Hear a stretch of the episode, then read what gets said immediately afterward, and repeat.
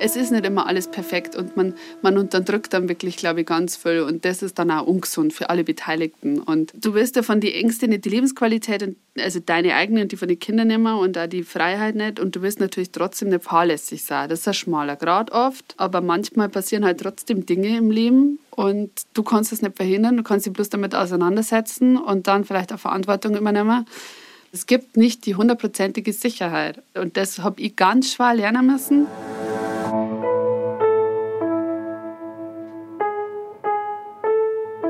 Eltern ohne Filter.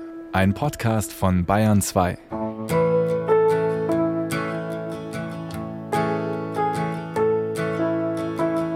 Servus, liebe Eltern. Heute geht's ein bisschen bayerischer zu bei uns als gewohnt.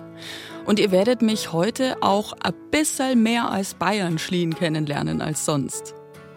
Ich möchte euch nämlich eine neue Freundin vorstellen, die ich 2020 gewonnen habe.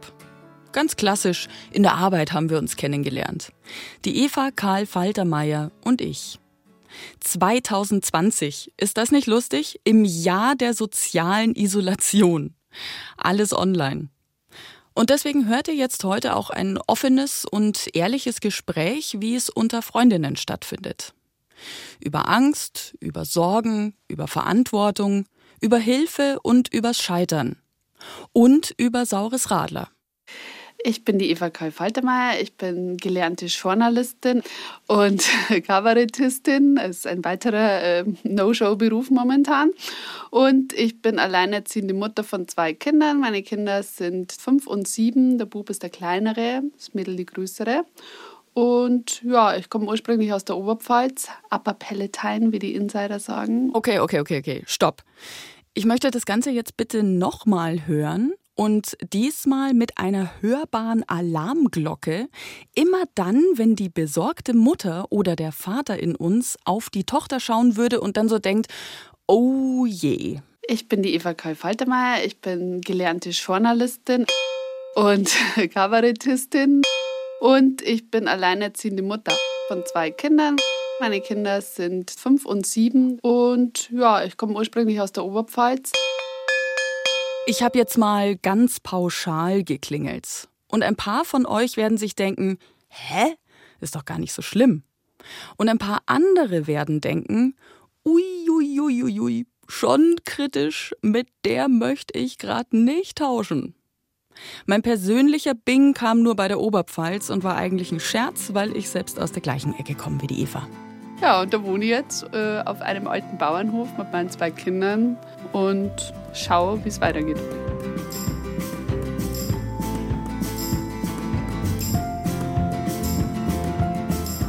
Das Spannende ist ja, dass äh, ich habe mich ja sehr darüber gefreut, du dich vielleicht nicht ganz so sehr, aber letztes Jahr hat sich massiv was geändert an deiner familiären Situation. Mhm. Du hast mhm. gerade gesagt, du bist jetzt alleinerziehend. Endlich mhm. bin ich nicht mehr die einzige Alleinerziehende im Eltern ohne Filter-Team. Yay!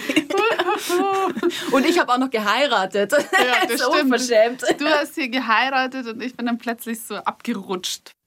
Das Interessante an so einer Scheidung ist oft diese plötzliche Diskrepanz, wie die Gesellschaft einen sieht und wie man selbst sich sieht. So ist zumindest Evas und meine eigene Erfahrung damit. Ja, total. Also es haben auch alle, sagen natürlich zu dir, es tut ihnen leid. Und das ist ja oft so. Das merkt man ja auch, ob es demjenigen oder derjenigen leid tut oder nicht. Aber es muss gar nicht jetzt in meinem Fall, weil ich war ja zufrieden mit der Entscheidung. Also ich habe ja lange über die Entscheidung nachgedacht, schon im Vorfeld und äh, mein Ex-Mann auch. Und ich selber, ich fühle mich ja jetzt wohler und mein Mann auch. Und es wäre ja schrecklich, wenn es nicht so wäre. Ähm, aber bei uns ist Gott sei Dank, vielleicht haben wir da Glück, keiner furchtbar traurig. Das ist halt auch ein Zeichen, dass vielleicht noch gar nicht so gepasst hat vorher. Äh, und wir sind jetzt eigentlich ziemlich begeisterte Co-Parenting-Partner auf relativ kurze Zeit. Also funktioniert reibungslos. Toi, toi, toi. Drum dürfen wir jetzt auch so frei von der Leber weg und offen darüber sprechen. Evas Ex-Mann ist damit einverstanden. Ach und apropos Leber, bevor wir jetzt hier richtig ans Eingemachte gehen, ich hatte in der Folge zusammen mit Ruslan angekündigt, dass die Eva und ich auf keinen Fall Traubensaftschorle trinken werden. Und deshalb ein Bierchen. Sehr schön. Deswegen habe ich jetzt Welcome to Munich. Ah. Wie stehst du zu saurem Radler? Ich akzeptiere es. Du akzeptierst es. Ich bin nämlich ganz großer Fan vom sauren Radler. Kurz äh, zur Erklärung: Ein saures Radler ist ein Bier halb-halb gemischt mit Mineralwasser. Deswegen habe ich ein Mineralwasser mitgenommen. Es ist ein bisschen ein Münchner Ingetränk, habe ich so festgestellt. Immer wenn ich in München bin, habe ich ja. saures Radler getrunken und in Regensburg Prost. Prost steinigen sie mich da dafür. Mhm. Ihr kennt die Eva ja vielleicht aus unserem Eltern ohne Filter Instagram-Kanal. Ein paar von euch kennen vielleicht auch ihren emanzipatorischen Grant im Notizbuch bei Bayern 2. Und ein paar Glückliche konnten sie vielleicht schon bei einem ihrer Live-Auftritte als Kabarettistin auf der Bühne sehen. Bei uns auf Insta dreht sie regelmäßig eine lustige kleine Kolumne mit dem Titel Alle meine Ängste. Immer so ein bisschen drüber und humorvoll überspitzt dargestellt, so wie auch auf der Bühne. Ich sehe manchmal tagelang, wochenlang keinen Menschen außerhalb von meiner Familie. Das ist so schön. Ich habe einfach Angst, dass jetzt alle aufs Land kommen. Ich bin ja ein Landkind. So lustig die Eva sich da oft selbst aufs Korn nimmt, so ernst ist aber eigentlich der Hintergrund des Titels Alle meine Ängste. Eva hatte vor einigen Jahren tatsächlich eine Angststörung. Also wirklich ganz akute, darum geht es ja auch in meinem Programm. Da hat die Bühnenfigur zwar ein bisschen eine andere Angststörung als ich damals, aber kämpft auch damit. Es war nach einem Autounfall. Also wahrscheinlich habe ich schon immer ein bisschen so zu ängstlichem Verhalten geneigt und habe das auch familiär ein bisschen mitbekommen, wie man halt immer so ein bisschen einen Stallgeruch mitbekommt. Psychologisch hat ja jeder irgendwas. Und ich hatte einen Autounfall und habe dann eine Angststörung entwickelt und zwar eine ganz starke Reiseangst. Also ich konnte dann nicht mal mehr nach München fahren von Regensburg aus. Das war egal ob Zug, Auto, Mitfahrerin, ich habe mich immer festgekrallt, bin immer erschrocken und es war, also es ist immer schlimmer geworden. Und dann hatte ich, äh, das ist dann ziemlich bald, danach wurde ich schwanger und dann wurde es eigentlich katastrophal. Also dann ist das komplett ein Gleis, wahrscheinlich wegen der ganzen hormonellen Geschichte, die da passiert, der ganze Fasching rauf und runter. Und jetzt kommen die Stillhormone und dann, dann ja. wird abgestillt. Gleichzeitig wird einem ja bewusst, welche Verantwortung man genau. auf einmal zu tragen hat. Nicht nur für sich selbst, sondern für eine weitere Person, die da plötzlich entsteht. Exakt. Und man sagt immer, das Herz schlägt plötzlich auch außerhalb des eigenen Körpers. Und das habe ich sehr stark gespürt. Hat man schon gedacht, wow ich bin jetzt nicht die Mama, die sagt, wenn die Kinder auf den Baum raufklettern, Obacht und Achtung. Also eigentlich gar nicht. Ich habe meine Tochter immer sehr früh sehr viel machen lassen.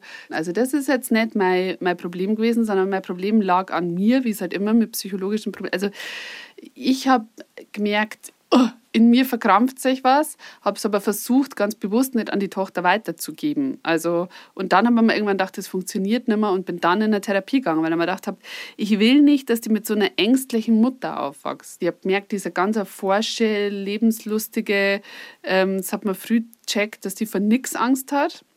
Und dann haben wir mir gedacht, wenn ich da jetzt so bremse, dann ist ja der ganze Charakter quasi unterbunden. Und das wollte ich nicht. Und ähm, dann habe ich die Therapie gemacht. Das waren eineinhalb Jahre bis zu meiner nächsten Schwangerschaft. Und dann war es aber gut. Also dann, dann bin ich quasi geheilt entlassen worden.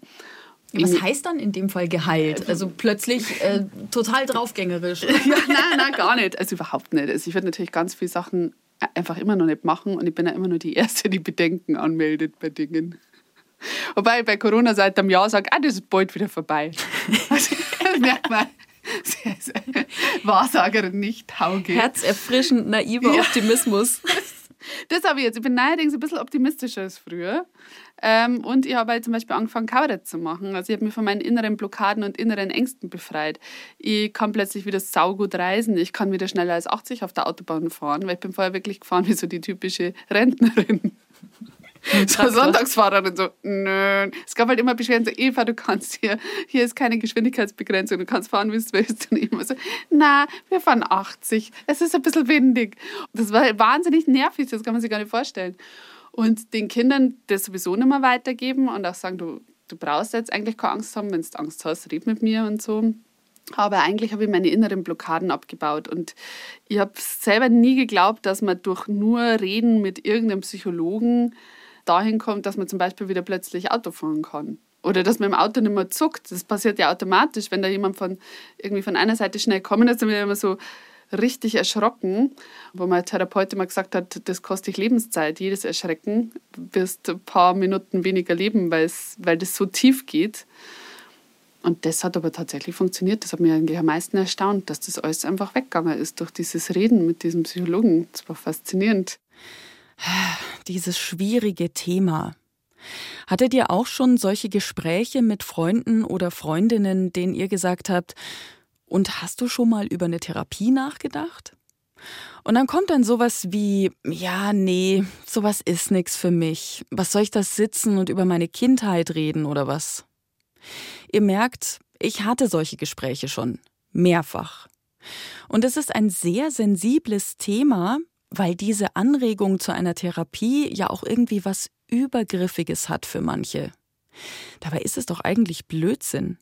Wenn deine Freundin ein Furunkel am Bein hat, würdest du doch auch dazu raten, zum Arzt zu gehen damit. Bei mir ist das der einzige Rat, den ich einer Freundin geben kann, wenn ich selbst merke, ich kann ihr hier einfach nicht helfen. Und ich habe den größten Respekt vor Eva, dass sie sich ihrer Angst auf diese Art angenommen und zum Wohle ihrer Tochter dran gearbeitet hat, obwohl es ja eigentlich das Normalste der Welt sein sollte. Jeder ist seine eigene psychologische Baustelle. Also ich sehe viel mehr entspannter, man kann mich nicht mehr so schnell triggern. Also ich flippe schon noch manchmal aus, aber eigentlich jetzt eher so für die Bühne. Also eigentlich bin ich jetzt oft auf der Bühne die, die wie früher war. So jetzt mit zurückblickend oder wenn ich jetzt einen Grant habe oder alle meine Ängste mache, das hat oft ganz wenig mit mir zu tun, weil ich das nicht mehr habe, aber ich kann mich in jeden reinfühlen, der Ängste hat. Also ich dachte gerne haben, dass die aus diesem ein selbstgewähltes Gefängnis oft so Angst, dass sie da rauskommen, aber ich weiß, sie müssen es selber machen. Und dann kann ich auch zeigen, wie es mir früher gegangen ist, wie ich das für mich positiv aufbrechen könnte. Und dann hoffe ich halt, dass das auf irgendeinen Nerv fällt, wo die sagen, ah ja, das kenne ich genauso, ist das bei mir auch. Und ja, es stimmt, eigentlich ist das Schmarrn. Und so. Mhm. Also das ist halt dann das, was ich irgendwie erreichen will. Aber ich schaue mir halt auch nicht über die Angststörung zu reden. Ich denke mir, warum da nicht künstlerisch aufarbeiten und auch drüber reden, weil vielleicht hilft es dem oder anderen oder der einen oder der anderen. Anders sieht es da aber mit Themen aus, die einfach immer aktuell bleiben werden. Dass ein Kind von mir plötzlich sterben kann, das habe ich in meiner Kolumne gemacht für Eltern ohne Filter das war die einzige Angst, die ich nicht lustig auflösen habe können, weil die war so nah bei mir und die war, die, die konnte ich nicht lustig auflösen. Ich glaube, die Angst gibt es immer, die kannst du dir auch nicht wegnehmen. Das geht nicht. Also da, da kann ich dann auch bloß ernst sein. Das ist halt dann keine lustige Kolumne, weil ich finde, die Themen geben wirklich nichts Lustiges her. Und muss man sich, glaube ich, aber auch nicht schauen, wenn man die Angst hat, weil man, man will halt die Kinder schützen und lieber einmal zu viel Angst gehabt als einmal zu wenig.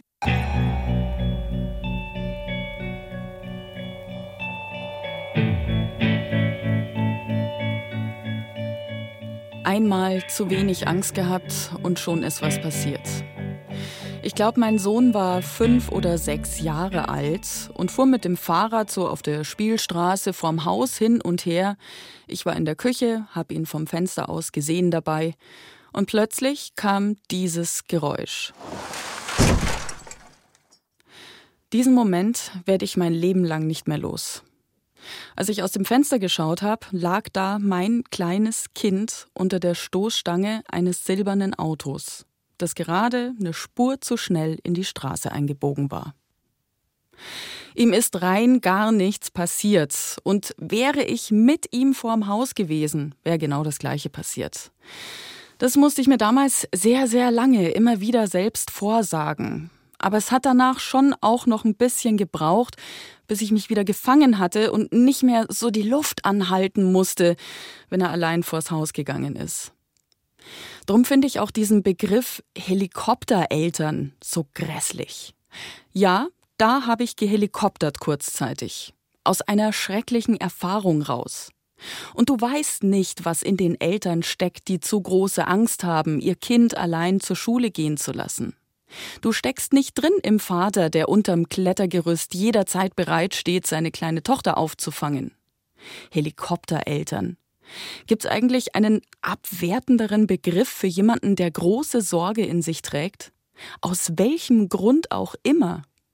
Helikoptereltern. Klar könnte man sagen, vielleicht wäre es nicht schlecht, da mal genau hinzuschauen zum eigenen Wohle und zum Wohle des Kindes. Aber es werfe doch bitte den ersten Stein, wer von uns keine psychische Baustelle in sich trägt. Und das Ding ist ja mit diesen ganzen, also das ist halt auch was, was ich einfach hasse, das sind so Tabus. Also mir ist auch mein Sohn vom Wickeltisch gefallen. Mhm. Da rede ich aber drüber. Der ist mir vom Wickeltisch gefallen. Bald allein mit zwei Kindern, die eine ist rumgewuselt und dann drehst du die einmal um und dann fällt er runter. Also das sind Sekundenbruchteile, was du sagst, das, das, das es doch nicht. Ich lang immer nur mit, mit der Hand an seinem Fuß hin. Ja, ich habe es einmal nicht gemacht. Und da bin ich auch beim Doktor gestanden und habe gedacht, ja, also das, die jetzt, ich bin irgendwie äh, nicht ganz normal oder irgendwie aus einem prekären Verhältnis oder so. Hat er gesagt, was meinen Sie, wie oft das bei uns passiert? Und die Eltern sind immer so fertig und in seltensten Fällen passiert was, aber natürlich will man das nicht, logisch. Ich habe den Wickeltisch halt einfach abgebaut und habe bloß noch am, am Boden gewickelt danach, weil mir dachte, für was habe ich das Teil eigentlich? Das gibt grundsätzlich ist ein Wickeltisch, mein Gott, für was? Also, es, man braucht es nicht, es schaut nicht schön aus ja, also das, das, und das sind halt so Sachen, wo man denkt, da muss man auch drüber reden und das finde ich an Eltern ohne Filter also gut und deswegen mache ich ja alle meine Ängste gern, weil ich mir denke, das sind Sachen, über die muss man reden und es wird so viel nicht geredet, weil wir also eine judgmental Gesellschaft sind und jedem, den bloß einmal ein bisschen was passiert, der ist sofort rausgekegelt irgendwie aus allem. Und ich meine, Menschen machen einfach Fälle. Das, jeder entwickelt sie, jeder lernt dazu, jeder macht Fehler. Und das ist halt das Leben. Es ist nicht immer alles perfekt und man, man unterdrückt dann wirklich, glaube ich, ganz viel. Und das ist dann auch ungesund für alle Beteiligten. Und das ist mir wichtig und, und das finde ich ja das Gute an der Kolumne. Und wie gesagt, du willst ja von den Ängsten nicht die Lebensqualität, und, also deine eigene und die von den Kindern nehmen und auch die Freiheit nicht. Und du willst natürlich trotzdem nicht fahrlässig sein. Das ist ein schmaler Grad oft. Aber manchmal passieren halt trotzdem Dinge im Leben und du kannst es nicht verhindern. Du kannst dich bloß damit auseinandersetzen und dann vielleicht auch Verantwortung übernehmen. Natürlich, also es gibt nicht die hundertprozentige Sicherheit. Und, und das habe ich ganz schwer lernen müssen. Und es ist mir aber jetzt ganz wichtig, das an möglichst viel Leid und auch an meine Kinder weiterzugeben, dass es okay ist, wenn mal was passiert. Ich habe mir irgendwann mal so den Leitspruch äh, auf die Fahne geschrieben, immer ist irgendwas. Mal ist was Gutes oder mal ist was Schlechtes. Ja. Also, aber immer ist irgendwas. Es ist immer was. Ich bin, das habe ich gestern Abend in einem Gespräch mit einer Freundin gesagt, ah immer ist irgendwas. Äh, aber wenn mir die Leute auch fragen, wie läuft es als Alleinerziehende, dann sage ich, naja, eigentlich läuft es gut. Ich genieße den Zustand. Man muss auch sagen, was ich sage, ist Gesetz jetzt im Haus. Das finde ich auch ganz nett irgendwie.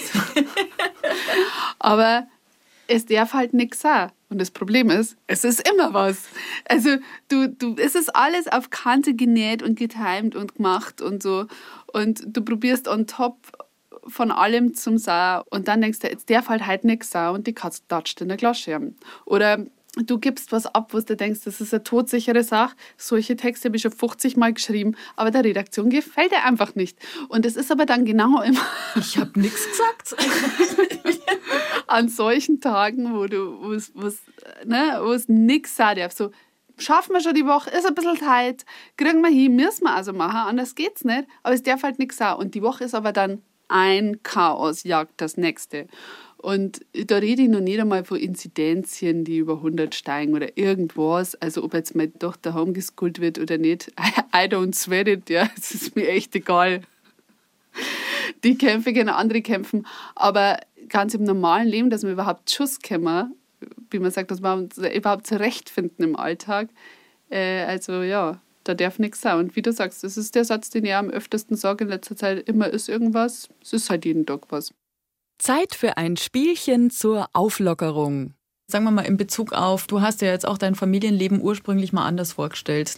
Aber in dem Fall ist halt was, äh, jetzt ist halt dann die Scheidung. Mhm. Und äh, jetzt hast du aber dann schon wieder, ich weiß nicht, wie es dir da geht, mir ging es dann damals so, dass ich mir gedacht habe, so, und jetzt habe ich die Kinder versaut. Jetzt habe ich den Kindern das mhm. Leben versaut. Genau. Und das ist meine Schuld und ich muss jetzt ähm, damit zurechtkommen und ich muss jetzt schauen, dass ich das auffangen kann, wo auch immer es irgendwie geht, wie auch immer es irgendwie geht, um das aufzufangen.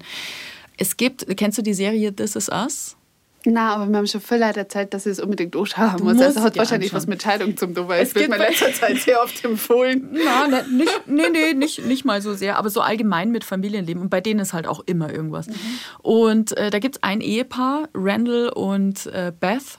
Und die haben manchmal, wenn sie auf so Schwierigkeiten stoßen, spielen sie äh, zu zweit das Spiel äh, Worst-Case-Szenario wo sie einfach zu zweit erstmal da sitzen, sich die Situation anschauen und sich dann sagen, was ist das Allerschlimmste, was du dir jetzt vorstellen kannst, was passiert, wie das jetzt weitergeht. Das Worst-Case-Szenario. Wollen wir mal eine Runde Worst-Case-Szenario spielen? Sehr gerne. Was ähm, Kinder von geschiedenen Eltern betrifft. Ah ja. Meine größte Angst, sage ich dir jetzt mal, ist, also erstens mal werden es schulisch komplett versagen beide keinen Schulabschluss machen, keinen gescheiden. Finde ich aber jetzt zum Beispiel nicht schlimm. Dann aber auch nicht wissen, was sie künftig, was sie künftig machen wollen. Okay, das nervt. Für immer bei mir in der Wohnung hocken, weil wir sind ja auch in München, wo sollen es denn hin? Dann außerdem äh, abgerissene Personen sein, die äh, beide in einer permanenten Psychotherapie sitzen müssen. Und bei meiner Tochter bin ich mir nicht mal sicher, ob sie das überhaupt annehmen will mein Sohn, glaube ich, wohnt unter der Reichenbachbrücke. Vielleicht nimmt er sich eine Decke mit von daheim. Mhm. Das, und so ein Wagel habe ich auch ja. schon daheim. So einen Bollerwagen habe ich schon bereitgestellt für ihn, dass er dann da sein Kastenbier mit reinstellen kann. Und dann kommen sie irgendwie gelegentlich vorbei und brauchen irgendwas. Das ist das Schlimmste, was, was ich mir aktuell so vorstelle. Und ihre Mutter wird an allem Schlechten in ihrem Leben schuld sein. Ja, ja, meins ist ganz ähnlich. Also bei, bei meiner Tochter kann man vorstellen, Worst-Case-Szenario, dass sie sie, also wenn sie sich mal verliebt, sich von dem Trottel alles sagen lässt.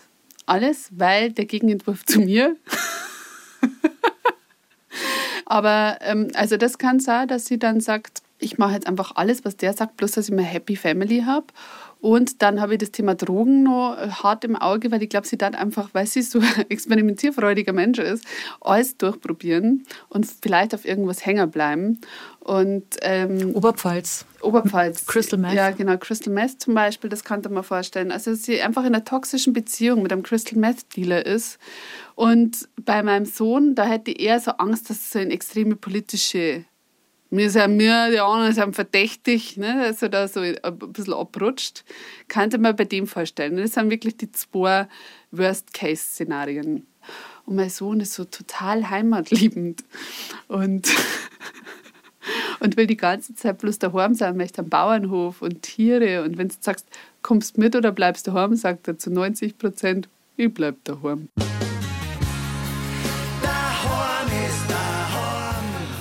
Hui, das war hart, oder? Ganz wichtig jetzt, locker machen und tief durchatmen. Denn nichts davon wird tatsächlich eintreten. Das ist ja der Gag am Worst-Case-Szenario. Es ist der am absolut schlimmsten anzunehmende Fall. Und ganz so schlimm kommt's ja dann doch auch meistens nicht. Zumindest deutet nichts im Leben meines Sohnes aktuell auf eine Zukunft unter der Brücke hin. Da gäbe es auch gar kein WLAN. Und Evas siebenjährige Tochter wurde auch nicht mit einem Drogenpäckchen an der tschechischen Grenze abgefangen. Aber wisst ihr, wie gut es tut, sowas mal laut auszusprechen? Jetzt ist es gesagt. Jetzt ist es irgendwie aber auch weg. Also raus aus meinem System. Für eine Weile.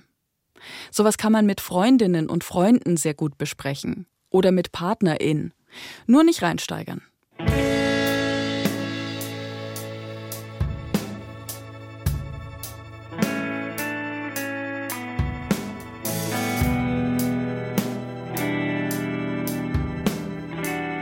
Fühlst du dich jetzt als Alleinerziehende eigentlich kompetenter und wohler als vorher, als noch vor, sagen wir mal, vor zwei Jahren? Also ich fühle mich jetzt auf jeden Fall, es ist jetzt wirklich keine Aussage, die jetzt irgendjemanden dissen soll, aber ich fühle mich jetzt einfach gerade eher angekommen in meinem Leben. Aber ich merke, dass das halt meiner Persönlichkeit allein zum Wohnen als einzige Erwachsene in einem Haushalt, äh, entspricht mir sehr weil ich einfach meine, meine Taktung natürlich mag und die Taktung mir entspricht und die Kinder leben die Taktung mit, das ist dann total angenehm. Und ich habe das Gefühl, dass die Kinder eher merken, wir sind jetzt ein Team und mir helfen bei ganz vielen Sachen oder Rücksicht nehmen und wissen, ich das alles für sie. Ich bin halt jetzt allein und manchmal gestresst und manchmal arbeite ich dann und kann nicht gleichzeitig mit einer spülen oder so. Und dann habe ich oft so das Gefühl, sie checken das ganz anders wie nur vor einem Jahr, wo es ja nur einen anderen Elternteil gegeben hat im Haushalt, wo du alles auslagern hast können. Und jetzt denken die oft, also da, da mache ich mir dann manchmal Vorwürfe, weil man denkt, die, die müssen schon so schnell manchmal erwachsen werden, die müssen schon so für mich mitdenken. Aber sie, sie machen das ganz natürlich und ich habe das Gefühl, dass es einer gut tut. Ähm, zum Beispiel einfach, neulich habe ich Bindehautentzündung gehabt und dann sagt meine Tochter nach zwei Tagen, wie geht es eigentlich deinem Auge? Also diese sieben ist es wieder abgeheilt? Ähm, bist du da jetzt noch krank? Tut dir das Auge weh, wenn du auf den Laptop schaust? Und so. Und dann denke ich mir, wow, wie umsichtig von ihr. Also das hätte ich jetzt überhaupt nicht gedacht. Und das war der irgendwie vorher bei dieser Dynamik Eltern gegen Kinder. wenn man dann immer hat, wenn man so zu zweit ist, da war dir das total egal. Ich meine, da hätte man echt ein Haxen fallen können und die, die hätte, hätte bloß gesagt, Mama, ich will jetzt trotzdem mein Eis. Also da, die haben da voll sehr mehr auf sich geschaut und ich finde, jetzt sind die schon sehr umsichtig und, ähm, und merken auf jeden Fall, weil wir halt auch viel drüber reden, ja, also warum haben wir uns getrennt? Wie geht es euch jetzt damit? Wie geht es jetzt jedem Einzelnen damit? Im Papa, mir und Erna jetzt merke äh, sie checken, ah, Mama hat auch Gefühle. Mama ist ein Mensch wie du und ich. Genau diese neue Teamdynamik zwischen mir und den Kindern habe ich auch festgestellt, seit wir zu dritt sind. Ich hatte vor kurzem Eva auch einen Tipp gegeben, als sie vor der Problematik des Spülmaschine anschließen stand und meinte, sie muss das jetzt noch schnell irgendwie hinkriegen, bevor die Kinder nachher heimkommen. Und ich habe ihr gesagt, nee, nee, warte mal lieber, bis sie daheim sind und lass sie das auch mitbekommen. Spülmaschinen schließen sich nicht magisch von selbst an. Die Kinder dürfen mitkriegen, dass das Arbeit ist, dass man sich einlesen und damit beschäftigen muss, damit sowas funktioniert. Da kommt nicht die Spülmaschinenfee am Vormittag vorbei, während alle aus dem Haus sind, sondern das macht die Mama hier gerade live für uns alle inklusive aller damit verbundenen Flüche, die man dabei ausstößt. Wir dürfen uns unseren Kindern durchaus zumuten. Zum Beispiel habe ich neulich einfach mal, da habe ich mir extra Rollschuhe gekauft und gerade ist eh finanziell angestrengt durch den Lockdown. Und ich habe mir aber gedacht, ich kaufe mir jetzt Rollschuhe, weil meine Tochter unbedingt Rollschuhe fahren will und ich fahre jetzt einfach mit ihr Rollschuhe und das machen wir jetzt mal als lustige Mutter-Kind-Aktivität. Und die Rollschuhe sagen, komm, und ich habe gesagt, cool, heute fahren wir Rollschuhe. Und dann, dann komme ich aus mit meinen Rollschuhen, meine Knieschoner, meine Ellbogenschoner, meine Handschoner, äh, ausgestellt wie eine Siebenjährige, große Siebenjährige. Und dann steht meine Tochter da mit dem Nachbarsmädel und sagt, ach, die XY ist jetzt gekommen, ich würde gern mit der mitgehen. Und ich habe echt Tränen in die Augen und gesagt, ich habe mir jetzt so aufs Rollschuh gefreut. Ich will und dann haben wir gedacht, Eva, du führst dich gerade auf ihr Kind. Und, und das war mir dann, und das, das Nachbarsmädel überhaupt nicht mehr gewusst, wie sie schauen soll. Aber an solchen Momenten merke die halt dann, die freut sich jetzt auf uns, die mag uns gern, die will uns nicht nur erziehen, die will auch mit uns abhängen und die ist auch ein Mensch, die möchte ihre Freizeit gestalten und so. Und ich glaube, da wachsen sie so ein bisschen ein. Es war natürlich super unsouverän, und, aber ich darf es jederzeit wieder machen. Ich selbst hatte auch als alleinerziehender Elternteil wieder mehr das Gefühl, ich selbst sein zu dürfen. Manchmal eben auch unsouverän. Aber ich darf auch vor den Kindern meine Gefühle zeigen. Wir sind ein Team, wir gehören alle dazu und wir nehmen Rücksicht aufeinander. Wie in so einem flach hierarchischen Unternehmen, in dem man den Chef duzen darf. Mir hat es damals so eine einfach so eine größere Grundkompetenz gegeben, natürlich auch mehr abverlangt, mhm. alleine zu sein jetzt mit den Kindern, aber gleichzeitig halt auch eine Kompetenz zugeschrieben, so als hättest du einen neuen Jobtitel bekommen. Genau. So als könntest du dir jetzt in die Signatur schreiben, nicht mehr nur Mama, mhm. sondern Elternteil. also so irgendwas seriöseres, irgendwas ja. kompetenteres mit mehr Macht, mit eine größere Position, mit mehr Verantwortung, größere Herausforderungen. So, so ungefähr hat sich das dann äh, angefühlt für mich und so habe ich es dann auch gern angenommen. Ja, und du hast halt immer so ein Killerargument. Du hast immer das Killerargument, aber ich bin alleinerziehend. Ja. Also das kannst du natürlich schon überbringen. Ich meine, ich kokettiere natürlich damit. Du hast schon dieses keins Mal geschieden, aber du hast auch dieses absolute Killer-Argument, ich bin alleinerziehend, was bei allen immer so ein Schockstarre so. okay. Und das kann man jetzt ausnutzen, kann man nicht ausnutzen. Ich nutze gerade aus. Irgendwie klingt's gerade so, als würden wir Werbung machen wollen fürs Alleinerziehendsein. So ist es aber ja eigentlich gar nicht. Da bleibe ich jetzt ganz bei mir. Ich sehe, dass, dass mir das gut tut. Ich umgib mich natürlich bloß nur mit Geschiedenen. Schlieben, du bist die Ausnahme. Na, aber, ich bin immerhin noch alleinerziehend. Genau. Okay, okay, ich schimpfe mich noch alleinerziehend. Street Credibility.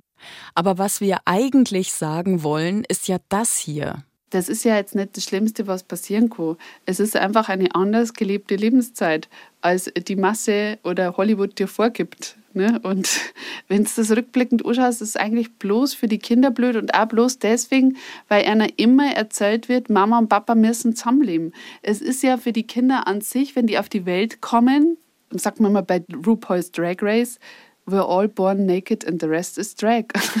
we're all born naked and the rest is Gesellschaft und Normen und Moral.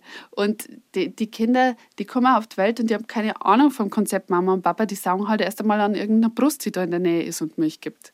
Und da hat man ja ganz viele Familienmodelle ganz grob unrecht, solange man immer nur sagt, boah, das ist so dieses Scheitern und dieses, es ist eigentlich nur die Ambition, von zwei Leuten, die probiert haben, entsprechend irgendwelchen Regeln zum Leben, die dann gescheitert ist.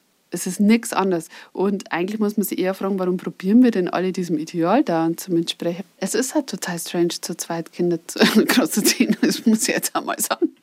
Merkwürdige Familienkonstellation. Ein Vater und eine Mutter. Warum sollte denn irgendjemand, den du den du einmal vor fünf Jahren in einer Bar aufgerissen hast, nach fünf Bier, jetzt genau dieselben Beziehungs- und Erziehungskonzepte haben wie du. Ich meine, was für Jackpot ist das eigentlich? Und zwar für die nächsten 20 Jahre. Ja, genau, für immer. Und dann entwickelt sie der nur genauso glücklich in dieselbe Richtung die ganze Zeit wie du selber. Also das ist ja wirklich total realistisch. Da kann man einfach mal drauf bauen. Und das machen die meisten, die bauen dann auch noch. Und also nehme ich mir ja gar nicht selber aus. Ne? Und im Nachhinein denke ich mir, was habe ich mir denn damals dabei gedacht?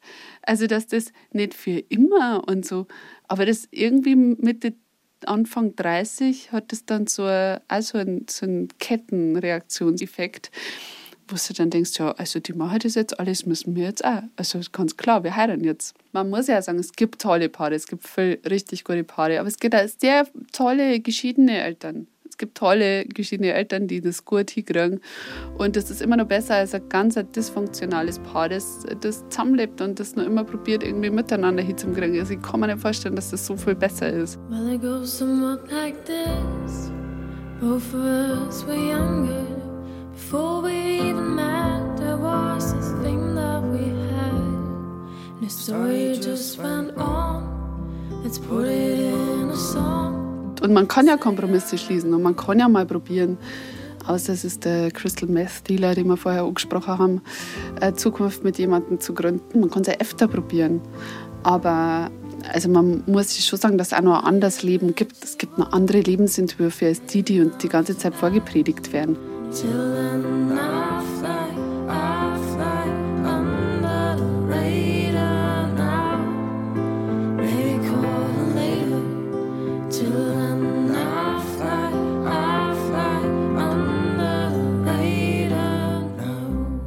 Keine Angst vor anderen Lebensentwürfen. Das ist unsere Botschaft. Keine Angst vor der alleinerziehenden Nachbarin. Keine Angst vor dem schwulen Ehepaar in der Kita mit dem Pflegekind. Ganz zum Schluss wollte ich von Eva jetzt noch wissen, wo sie sich denn auf einer Skala von 1 bis 10 als Mutter sieht. Jetzt, jetzt habe ich was ganz Provokantes. Ne? Das jetzt schalten alle ab, ist eh wurscht, das ist eh schon der Schluss. Ich sage, ich habe einen Zehner, weil ich kann auch nicht mehr machen. Ich kriege es ja bloß so hin, wie das kann. Also hast immer einen Zehner. I stop and wonder how this happened after all. It's been coming. Vielen Dank, liebe Eva. Gern. So what should we do? Do you think we can end this contest? Take each other's hands and get back to the surface. Then let's quit this contest and get back to the surface. Eltern ohne Filter ist ein Podcast von Bayern 2. Die Redaktion hatte Sibylle Giel, die ich duzen darf. Und produziert hat Bernd Schreiner. Und jetzt ist erstmal Schluss. Also mit dieser Staffel. Wir machen eine kleine Verschnaufpause und wir hören uns am 23. April wieder mit Staffel 9. Tragt euch gleich in den Kalender ein. Wenn ihr uns vermisst, dann abonniert unseren Insta-Kanal. Da sind wir natürlich immer für euch da. Und ganz besonders freuen wir uns auch von euch zu hören. Wie hat euch denn die Staffel gefallen? Welche Themen interessieren euch denn noch? Wie geht's euch eigentlich? Schreibt uns gern eine Nachricht unter der 0151 205 253 89 oder einfach eine E-Mail an elternohnefilter@bayern2.de. Servus und macht es gut, eure Schlien.